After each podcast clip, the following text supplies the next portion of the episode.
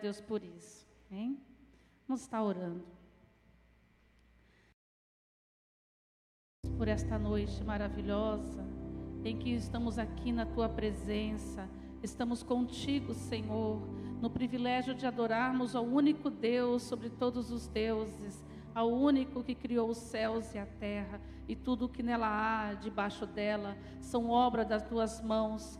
Por isso estamos aqui para te glorificar. Sabemos, ó Deus, que nós não somos nada diante de ti. Sabemos, Senhor, que até as montanhas se derretem na tua presença, porque o Senhor é o único Deus, é o único Deus. Ó Senhor Deus, que tu possa visitar aqueles que estão a caminho da tua casa e aqueles que estão aqui, que o Senhor possa guardar o coração e a mente na tua presença. Em o nome de Jesus, todo espírito contrário, em nome de Jesus, espírito de encantamento, espírito de engano, espírito de confusão da palavra do Senhor, em nome de Jesus, caia por terra agora. Todo espírito imundo que tem operado no meio da igreja, trazendo, ó Deus, dificuldade no entendimento da revelação da tua palavra, que ele seja agora anulado em nome de Jesus, que nós possamos agora estar, Senhor, atentos à voz do teu Espírito, ó Espírito Santo, toma o teu lugar nesta noite, se revela para nós, esse lugar é teu, estamos aqui para te ouvir, estamos aqui para glorificar o nome do Senhor, por isso nós te agradecemos pela tua presença, em o nome do Senhor Jesus, em nome de Jesus e graças a Deus, amém? Foi engraçado, irmãos. A, a irmã Tabata me ligou na semana passada, acho que foi duas semanas atrás, eu não lembro. E ela me pediu para se eu podia vir nessa quinta-feira. E ela já tinha me pedido outra coisa. Aí eu falei, Senhor, Deus me ajude. Ela falou, vai ajudar, irmã, vai ajudar, porque é o Senhor que vai fazer a obra, né? Mas quando eu vi o pastor Ari pregar aqui no domingo, eu fiquei desesperada. Eu falei, o que dizer depois daquilo? O que falar? depois daquela palavra tão impactante, até as passagens que Deus tinha me dado, Ele deu também. Eu falei, agora, Senhor, não tem mais nada para fazer. Ele falou assim, mas eu continuo a trabalhar. A obra não está completa, eu continuo trabalhando. Por que você acha que encerrou a obra naquele domingo? A obra será feita até o dia que eu voltar. Então não existe isso de que a palavra acabou, de que o Espírito não vai mais falar. O Espírito continua trabalhando até a vinda do Senhor Jesus. Amém? Eu falei, então eis-me aqui, Senhor. Quero ser como aquela guitarra que o pastor Ari falou.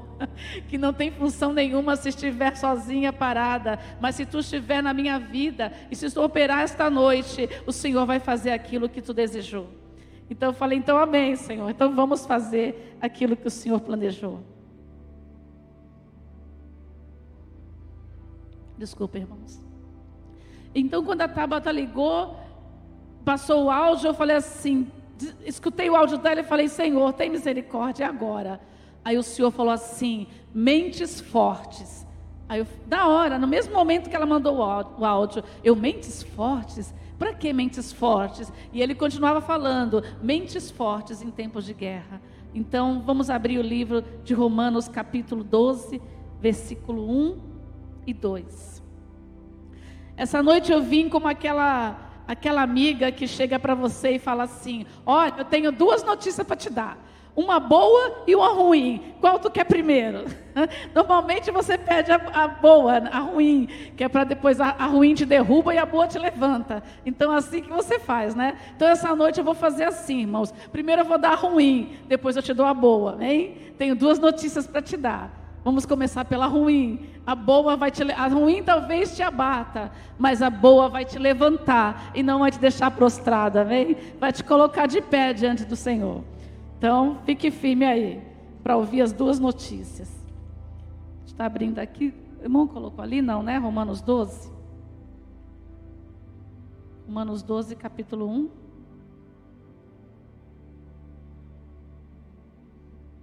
Versículo 1.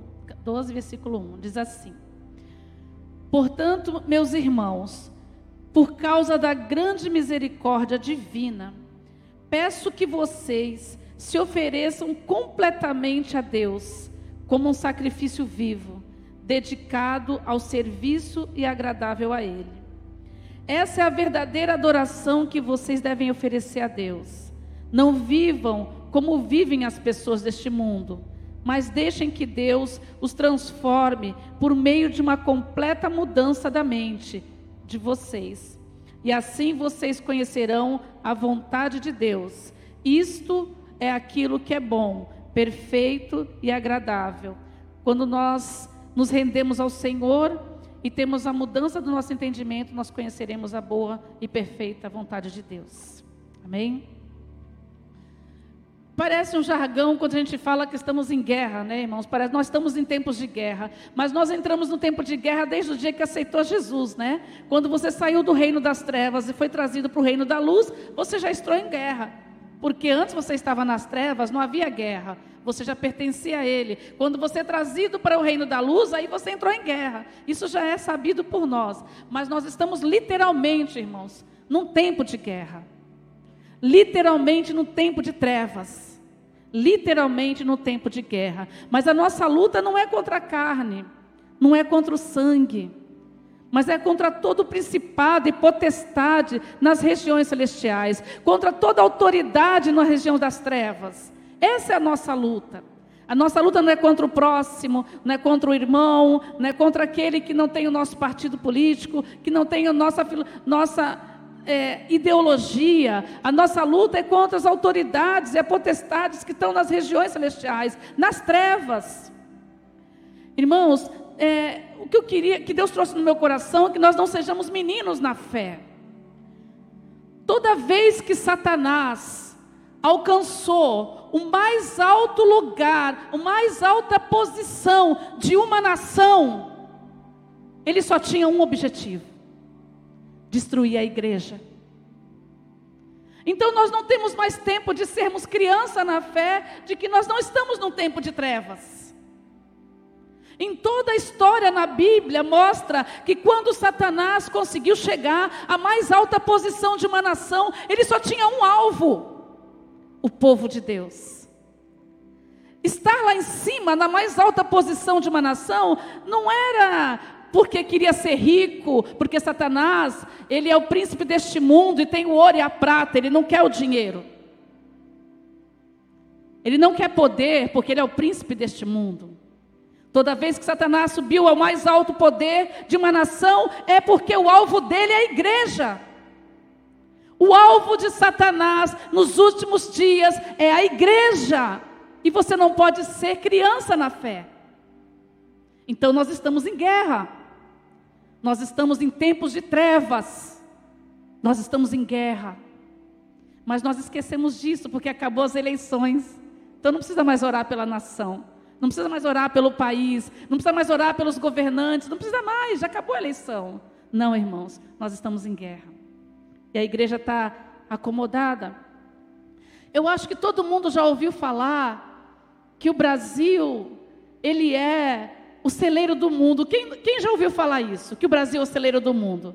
Quem nunca ouviu um irmão falar, um pastor pregar na televisão, que desta nação sairão todos os missionários para as outras nações? Já ouviu falar? Muitos anos se falando sobre isso, né?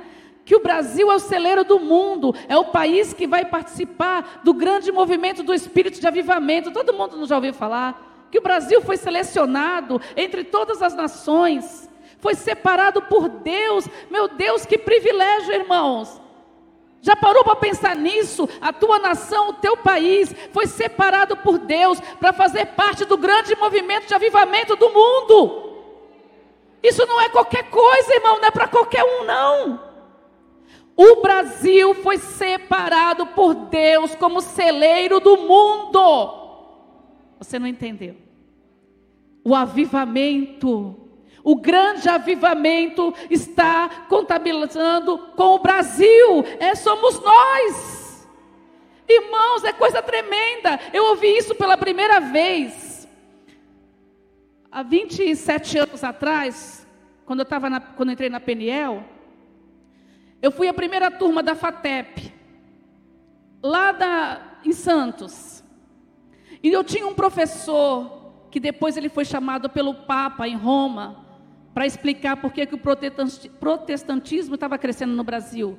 E esse professor nos deu aula, E foi a primeira vez que eu ouvi ele falar daquela reunião de pastores, que agora eu não consigo lembrar porque eu não pesquisei, que estava lá naquele país, e era um, era um hotel onde estava reunido muitos pastores que faziam parte, grandes nomes e homens de Deus estavam lá. Se eu não me engano, irmãos, eu não tenho certeza, esse pastor acho que tinha ido num congresso semelhante. E ali ele diz que naquele congresso os pastores foram para a praça e na praça havia todas as bandeiras de todas as nações em volta ali no, aqueles chafariz, né, que tem ali. E quando eles oraram, todas as bandeiras se inclinaram para o Brasil. E ali Deus falou para ele que o Brasil era celeiro do mundo. Billy Graham e todos os outros homens de Deus que vieram nessa nação confirmaram que o Brasil é celeiro do mundo. Irmão, não é qualquer coisa. Não é para se orgulhar. Não é para se envaidecer. É para dizer, Deus, a tua graça nos basta. A tua graça é, é, é imensurável. Não dá para explicar porque o Senhor nos escolheu. Mas nos escolheu. E a má notícia para você é que o diabo sabe disso. O diabo sabe que o Brasil foi escolhido para ser o celeiro do mundo. O diabo sabe que esta nação foi escolhida para ser o celeiro do mundo. O diabo sabe que os homens e mulheres de Deus dessa nação serão levantados pelos últimos dias. Ele sabe, por isso a igreja é o alvo. A igreja é o alvo porque ele conhece essa profecia.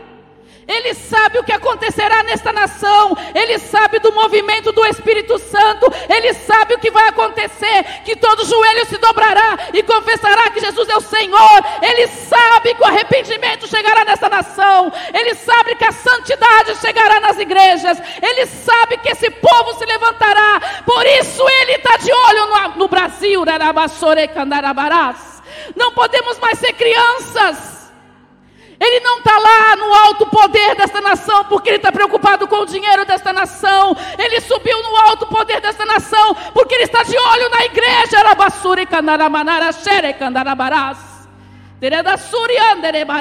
Essa é a má notícia. Então acorda, acorda e desperta, porque esta nação está cheia de olhos sobre ela.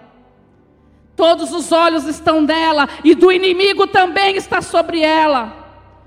O inimigo está de olho na igreja. Ele acha que pode impedir. Aleluia. Por vários dias, quando acabou a eleição, eu fiquei desesperada. Eu ficava, irmãos, de joelho no chão à noite na sala, chorando, chorando, chorando, chorando. Eu me lamentava, eu me lamentava, eu murmurava. Minha filha, meu marido não aguentava mais. Eu murmurava, eu lamentava, eu murmurava, eu lamentava, eu murmurava, eu chorava. Eu chorava mesmo, irmão. Quando eu sentava, quando eu ficava de joelho no chão, eu não parava mais de chorar. Eu falava, Senhor, tem misericórdia do Brasil. Eu ficava assim. Eu falava, Deus eu e a igreja do Senhor, que estiver firme no Senhor, estamos descansados na, na tua sombra. Estamos na sombra. Aquele que habita no esconderijo do Altíssimo, a sombra do Onipotente descansará. Nós estamos tranquilos na sombra do Onipotente, mas temos uma nação. E eu falava, meu Deus, o Brasil, o Brasil. E eu chorava, chorava. Aí um dia de madrugada, porque sempre eles vão dormir primeiro que eu, um dia de madrugada, estou lá chorando, chorando, chorando. Aí eu ouço a voz tão forte: pare de chorar. Lembra do pastor Enéas? Deus falou isso comigo de madrugada. Pare de chorar. Pare de chorar, eu só ouvia isso. Pare de chorar, pare de chorar. Levanta e para de chorar. Para de lamentar. Eu te levantei como profeta e atalaia desta nação, porque está de joelhos chorando. A tua oração está cheia de ira. E a ira do homem não provê justiça de Deus. Para de amaldiçoar as pessoas que fizeram aquilo que você não gostaria que tivesse feito. Para de amaldiçoar o governo. Para de amaldiçoar e se lamentar. Para de chorar e se levanta. Você está entregando a nação. Você está entregando a igreja. se levanta. E eu levantei, enxuguei os olhos. Para de chorar. Para de chorar. Fique de pé. Fique de pé. Porque as portas do inferno não vão resistir à igreja do Senhor. Não vão resistir à igreja do Senhor. Aí eu falei para minha filha: Meu Deus, Deus falou isso, isso, isso. Ela falou assim: Quanto tempo que eu te falo que está cheio de ira? Ela ficava, mãe, a tua oração não é uma oração de não sei o quê, tu está cheia de raiva. Eu falei, eu estou mesmo. Eu falava, eu estou mesmo. E o Espírito Santo falou, tu tá, você está cheio de ira. Você está cheia de ira. E a ira do homem não provê a justiça de Deus. Aleluia. Glórias a ti. Livro de Tiago, capítulo 1, versículo 5, fala sobre isso. E ali Deus falava para mim: ore sobre a nação, ore pela igreja, ore pela nação, ore pela igreja, ore pela nação. E continuava falando. Eu falei: é verdade, vamos mudar, Senhor, sem choro, sem lágrima, enxuga os olhos, levanta e continua, vamos orar pela nação. E comecei a orar, orar, orar, orar, e o meu coração, às vezes o inimigo queria afligir meu coração. Irmãos, estão pensando que nós estamos falando só do Brasil, não. Irmãos, eu vou chegar até você, a tua vida pessoal, porque dá a impressão que nós, irmão, vem aqui só para orar pelo Brasil. Irmão, você é a igreja do Senhor. Você é atalaia do Senhor. Você é atalaia desta nação. Mas para Deus colocar você como atalaia, primeiro Ele vai operar na tua vida pessoal. Então não se preocupa não se você está pensando que Deus está conduzindo a, a palavra só para aquilo que eu não quero. Eu estou falando exatamente aquilo que Deus pôs no meu coração. Amém? E colocou no dia que a Tabata ligou. Foi tão rápido que eu peguei um pedaço de papel em cima da mesa da cozinha e comecei a rabiscar, escrevi, escrevi, escrevi, porque eu achava que ia esquecer. Eu falava, meu Deus, de onde que veio isso? E comecei a escrever, escrever, escrever. Aí eu falei, pronto, tem um monte de rascunho rabiscado, depois eu arrumo. Porque eu tive medo de esquecer o que Deus ia falando enquanto eu estava ouvindo. Então eu fui registrando. Irmãos, nesses últimos dias, o inimigo tem pressa. Ele conhece o destino do Brasil. Então ele tem pressa. Só que agora ele não vai mais se esconder. Ele não vai mais se camuflar. Ele não tem medo da impunidade. Ele não tem mais medo da igreja. Porque o mundo entrou dentro da igreja. Ele viu uma igreja fraca, ele viu uma igreja mundana, ele viu uma igreja semelhante ao mundo, uma igreja que não tinha força, então ele não teve medo. E ele não tem medo. Porque a inteligência não foi dada a ele, foi dada a nós, aleluia. Então ele não tem medo.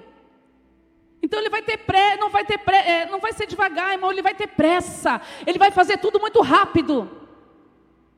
Vai ser tudo muito rápido. E ele vai começar a trabalhar. Começamos só o ano agora, estamos só no mês de janeiro. E ele vai começar a trabalhar, ele vai começar. As trevas querem tomar conta do, do Brasil, mas agora eu não choro mais, né, irmãos? Antes eu chorava assim: as trevas tomou conta do Brasil. Eu falei: opa, agora eu falo: as trevas querem tomar conta do Brasil, mas nós não deixaremos. Não brigando com ninguém, mas de joelho no chão. Nós não deixaremos. Então eu falei assim: meu Deus, Senhor, e agora? Quanto tempo vamos ficar colhendo debaixo das trevas? Quanto tempo nós vamos colher essa semente ruim?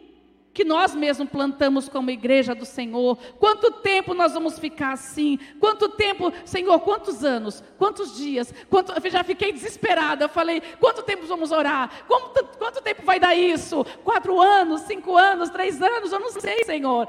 E aí, enquanto eu questionava a Deus, que ainda bem que Deus nos conhece, o Espírito Santo me fez lembrar de quando eu entrei nessa igreja. É um mistério nisso, Deus me trazendo desde quando eu entrei nessa igreja. A Silene não está aqui, nem o pastor Ari, mas se ela tivesse, eu gostaria que ela lembrasse. Quando eu me afastei do Senhor, que eu nasci para Jesus na igreja batista, eu nasci na igreja batista e fiquei afastada do Senhor por quatro meses e retornei para o Senhor no, no ministério Peniel, na igreja batista Peniel. Quando eu entrei, que eu tinha me afastado do Senhor, que eu que eu deixei Deus, né, que eu fiz uma escolha errada.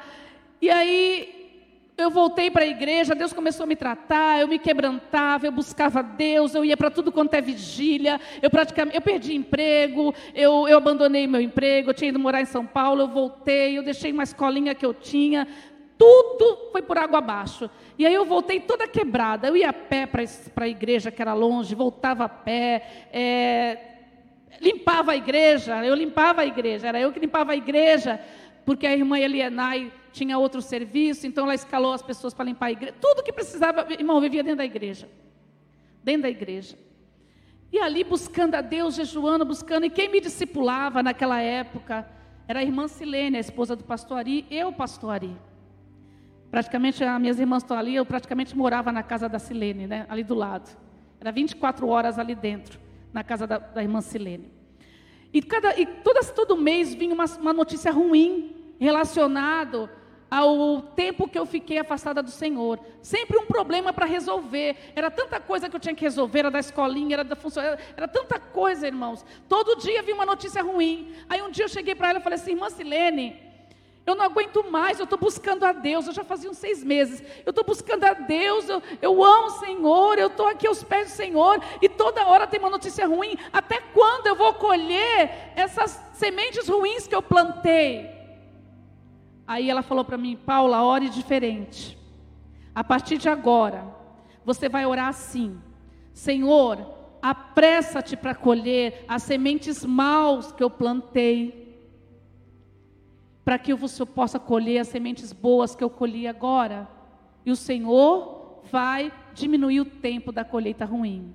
Irmão, foi essa oração que Deus mandou fazer pelo Brasil. Se a igreja se arrepender, como eu fui na minha vida pessoal e disser: Senhor, apressa-te para colher as sementes ruins que nós plantamos, para que o Senhor possa colher esta semente de hoje. Que nós estamos semeando, semente de santidade, de arrependimento, semente de, de busca da, da presença do Senhor. Senhor Deus, apressa-te. E Deus apressou. Deus restaurou a minha vida em tão pouco tempo que ninguém acreditou. Restaurou minha vida, me deu uma família, casei na Peniel. E foi um tempo tão curto que ninguém imaginava. Foram sete meses de namoro, noivado e casamento. E eu nunca imaginei que isso poderia acontecer. Mas a minha oração todos os dias era: Senhor, apressa-te para que eu possa colher as sementes ruins que eu plantei e que tu possa agora colher as que eu estou plantando agora. E ele falou: faça essa oração pelo Brasil, porque eu vou me movimentar. Que a igreja, se a igreja pedir, Senhor, tem misericórdia de nós, apressa-te para colher as sementes ruins que nós plantamos, Senhor, e colhe essas que nós plantamos agora. Ele vai nos surpreender. Deus não me faria lembrar desse testemunho de anos atrás, se Ele não queria, quisesse falar conosco, porque foi o Senhor que falou para nós. Por isso, irmãos, para esse tempo de trevas, Deus falou para mim, para suportar esses tempos, para poder permanecer de pé, precisa de uma mente forte, de uma mente renovada, como está aqui no versículo. Irmão colocou aqui não, né? Portanto, irmãos, pela misericórdia de Deus, peço que vocês ofereçam a Deus como um sacrifício vivo e dedicado ao serviço agradável a Ele, como verdadeira adoração que vocês devem oferecer a Deus. Não vivam como vivem as pessoas desse mundo, mas deixem que Deus transforme por meio da completa mudança da vossa mente. Vai precisar mudar a sua mente para resistir. Irmãos, você não vai poder ter medo de ser excluído. Você não poderá tentar se ajustar a esse mundo. O mundo invadiu a igreja. O mundo já está dentro da igreja. O evangelho tirou você do mundo, mas só a santidade vai tirar o mundo de você. Você foi trazido do mundo pelo Evangelho, mas o mundo de dentro de você e de mim, só com a santidade.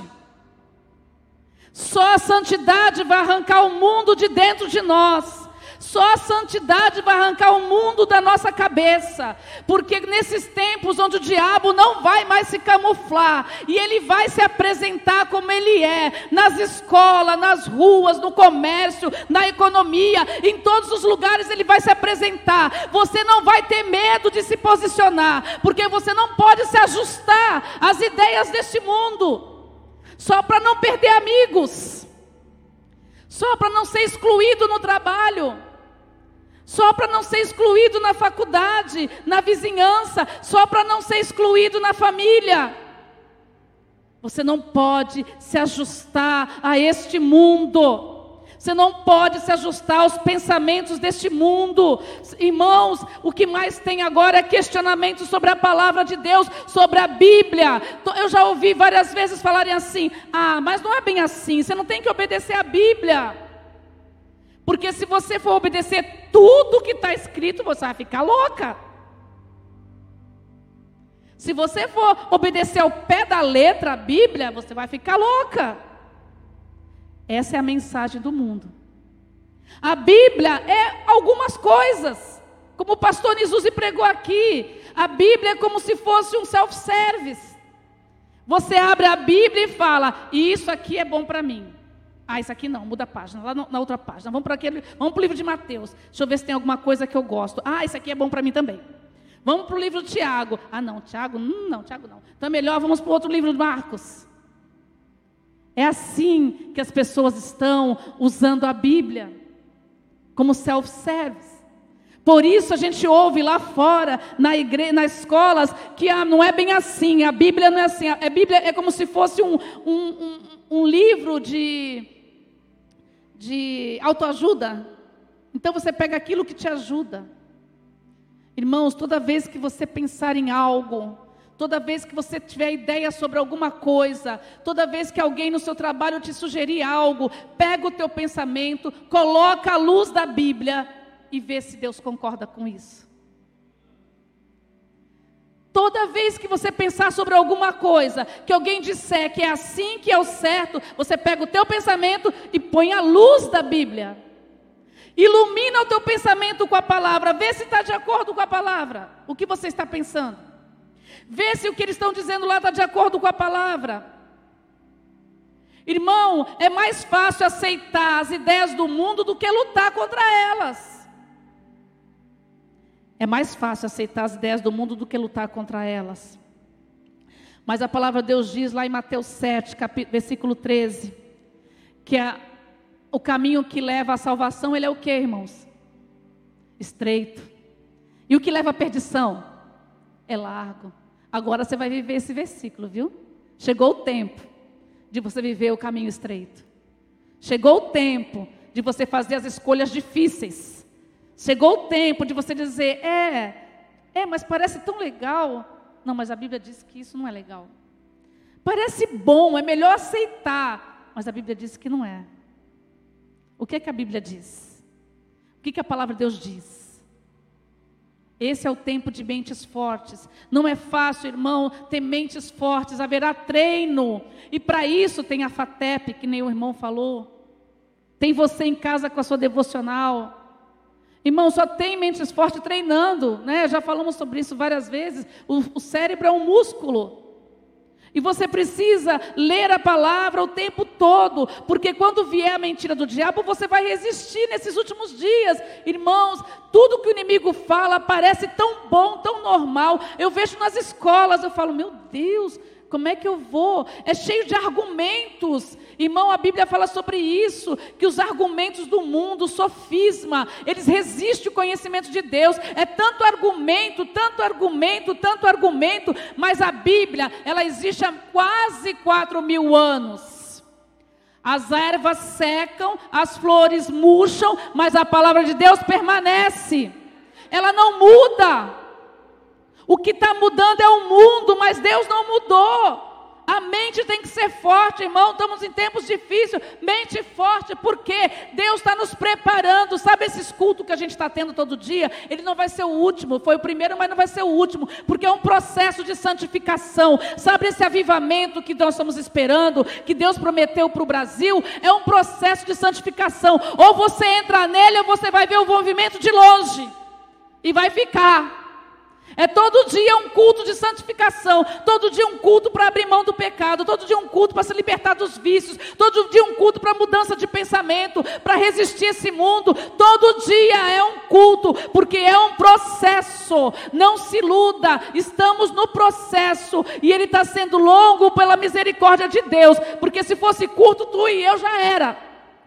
Porque começa, vem aqui, ora para Deus, amanhã chega lá, faz tudo errado. Ai, que legal, glória a Deus, louvor maravilhoso, é verdade, vou me arrepender, me ajoelho no chão. Quando chegar na terça-feira, faz tudo de novo. Imagina se o processo tivesse acabado. Por isso que é um processo. Entra nele, irmãos. Entra no processo. Então as palavras dos últimos dias serão essa: fique firme, santifique, tenha uma mente determinada, tenha uma mente transformada, tudo que é bom, tudo que for agradável, tudo que for de boa fama, tudo aquilo que Deus se agradar dele. Pensa sobre isso, Filipenses 4:8. Se teus pensamentos não estão tá dentro de Filipenses 4:8, irmão, vamos pensar outra coisa. Qualquer mentira do diabo, irmão, pode ser apagada.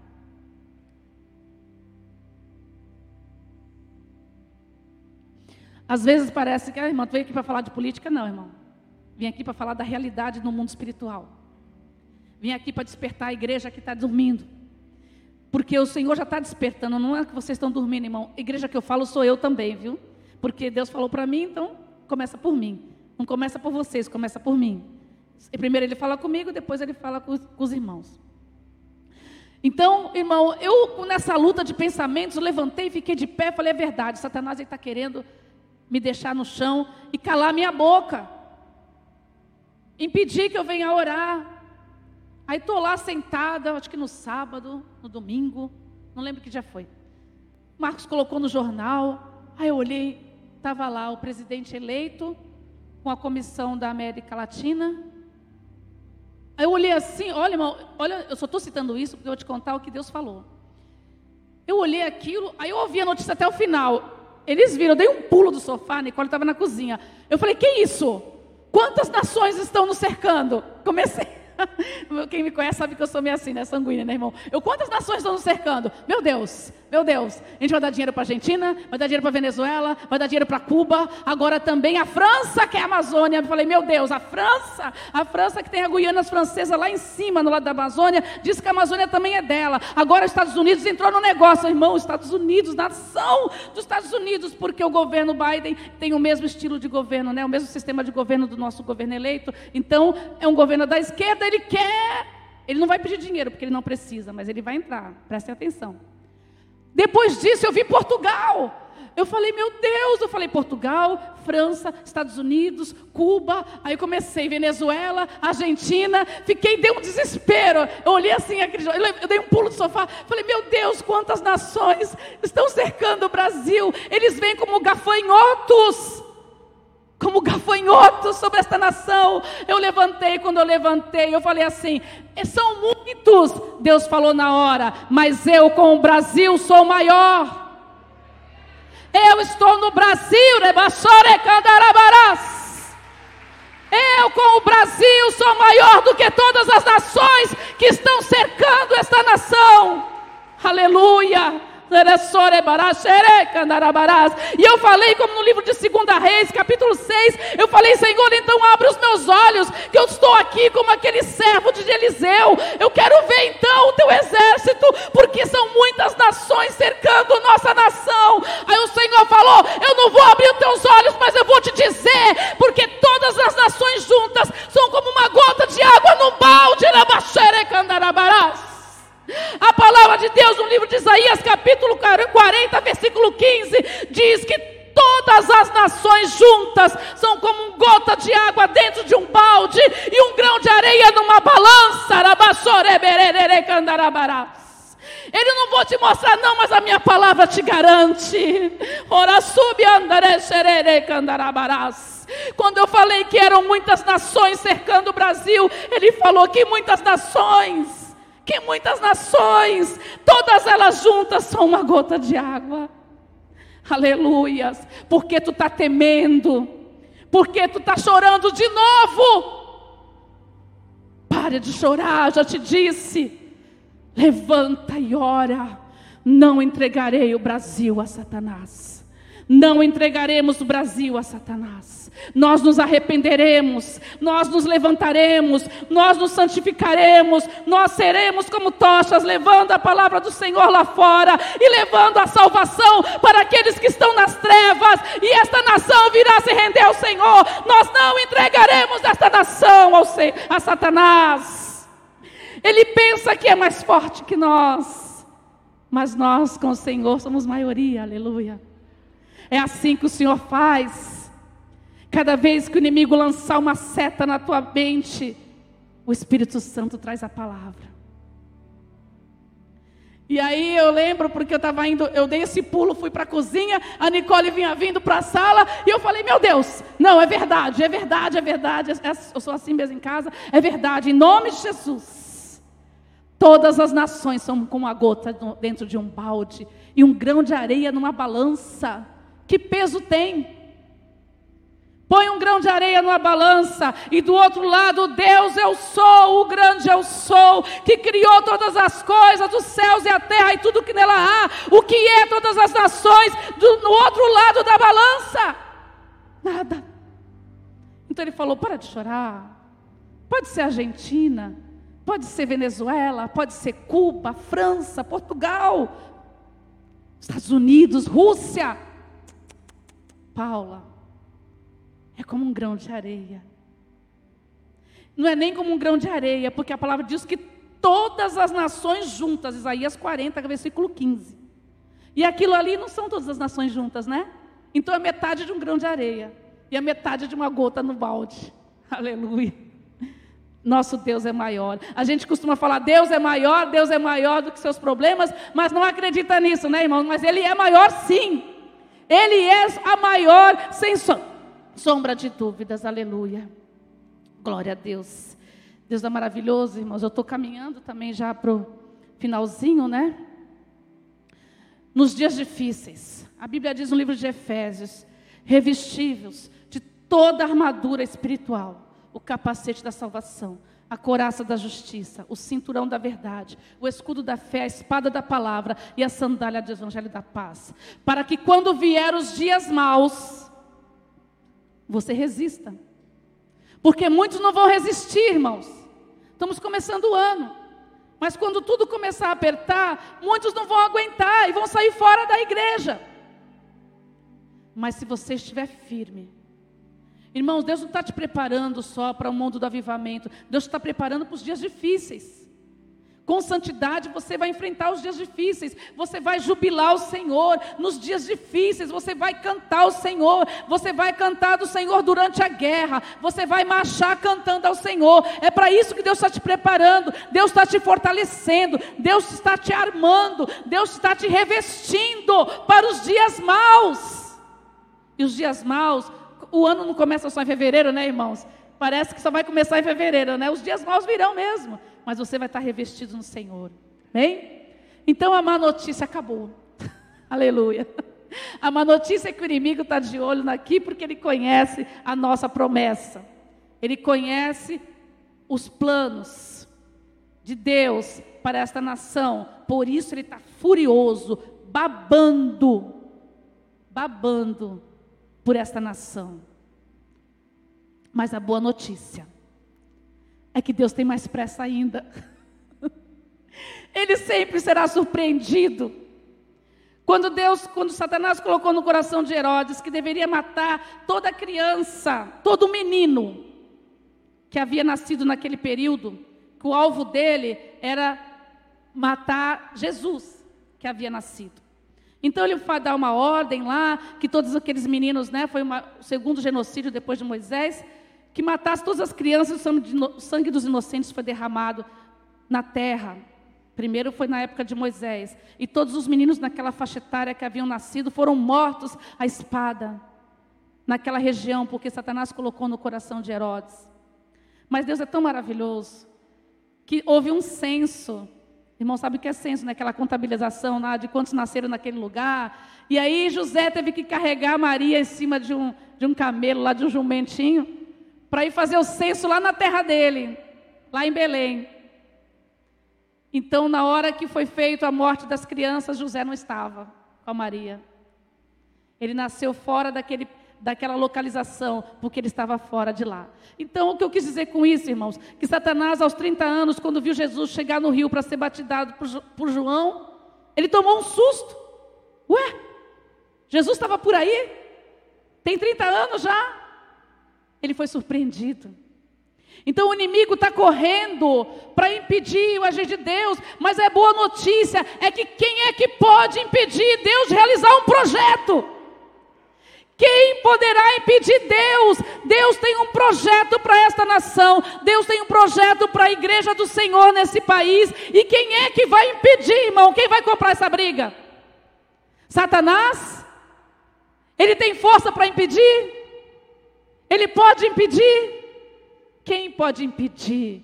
A boa notícia é que Deus vai realizar o projeto dele. Satanás se levantando ou não se levantando, você orando ou não orando, você se santificando ou não se santificando, ele vai realizar o projeto dele para essa nação. Ele vai.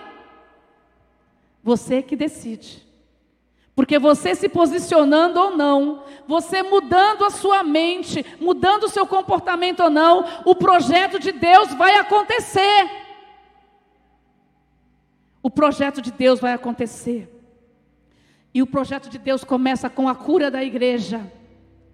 Para que aconteça esse projeto, irmão, Deus vai fazer a cura da igreja. Por isso estamos aqui. Deus vai curar a igreja. Deus vai santificar a igreja. É um tempo de cura da igreja. O movimento no mundo espiritual de Deus é cura. Você pensa que não está acontecendo a mesma coisa nas outras igrejas? Está acontecendo, irmão. Deus está curando a igreja, Deus está curando a igreja, Deus está santificando a igreja, Deus vai levantar a igreja e vai te santificar. Irmão, e meu problema pessoal, Deus não está ouvindo? Irmão, lá em Atos 9, no versículo 10 e 11, vocês lembram da historinha de Paulo, que era Saulo, estava indo para Damasco para matar os cristãos. No meio do caminho, Jesus fala com ele, ele fica cego e cai no chão, lembra disso? Que aí Jesus fala para ele: Saulo, Saulo, por que me persegues? E ali os soldados pegam Saulo e levam para uma casa e ele fica por três dias cego. E Deus vai lá e fala com um dos discípulos, chamado Ananias, e fala: Ananias, vai lá na casa de Judas, que tem um homem chamado Saulo, e ele é de Tarso.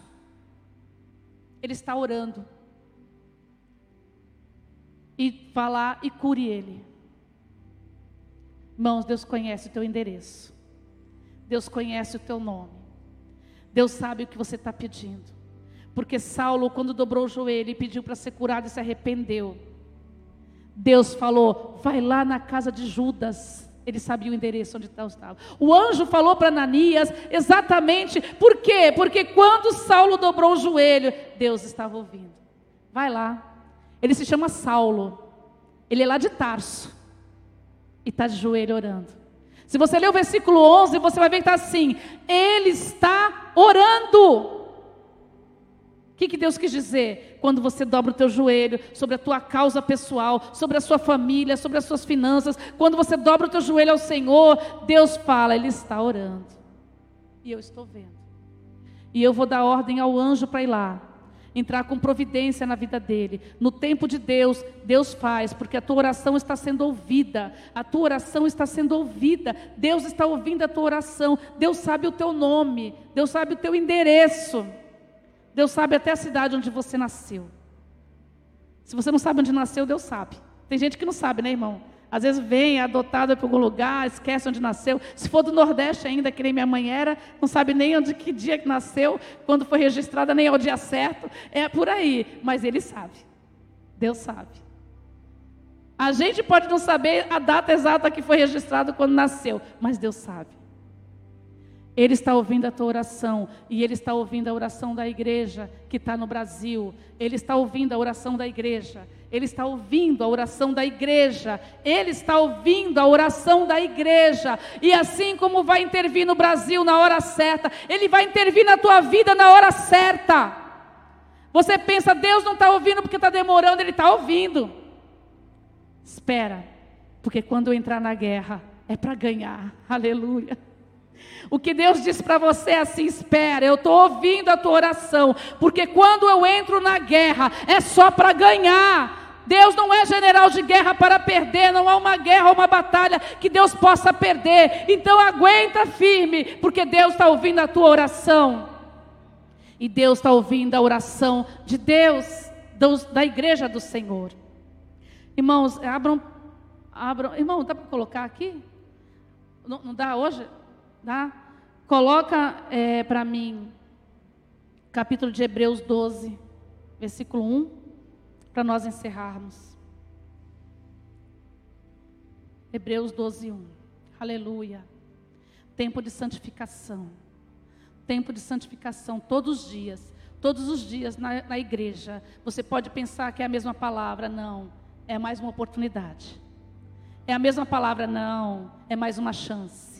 É a mesma palavra, não, eu caí ontem, opa, de novo tenho chance. É a mesma palavra, não, você está aqui.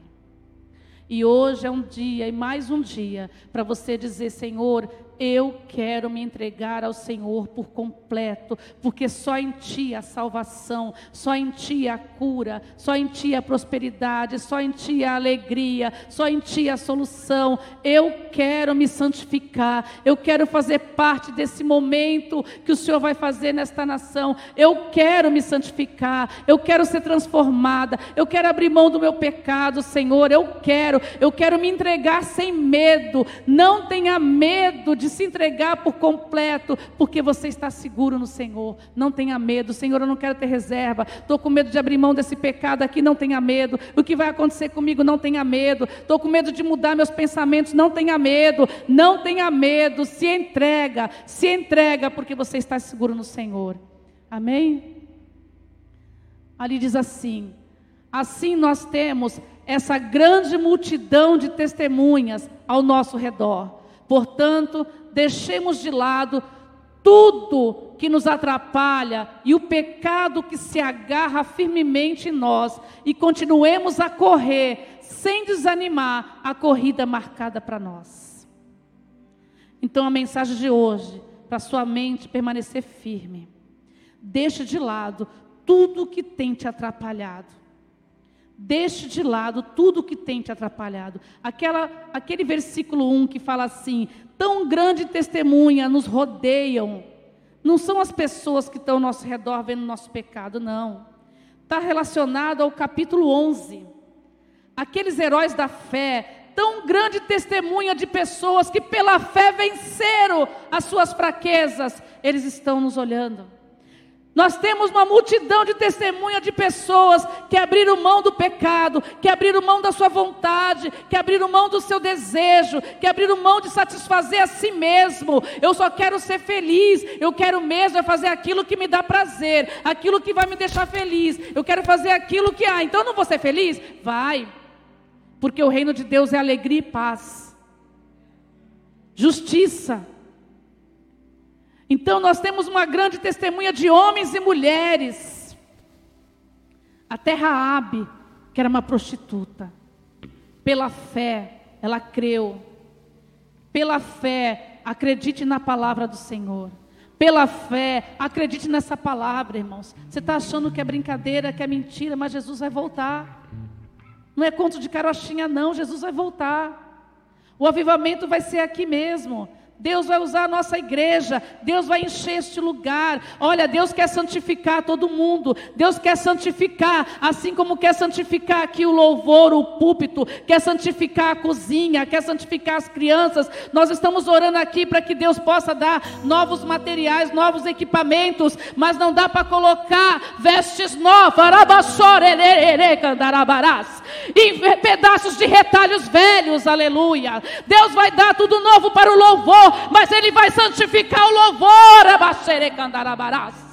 Deus vai dar todos os equipamentos novos aqui neste lugar, mas Ele vai santificar o baterista, Ele vai santificar o guitarrista, o baixista, Ele vai santificar o louvor, Ele vai santificar quem toca violão, o pessoal vai ser santificado a cozinha. Ele vai santificar a intercessão, Ele vai santificar os líderes de célula, Ele vai santificar os diáconos.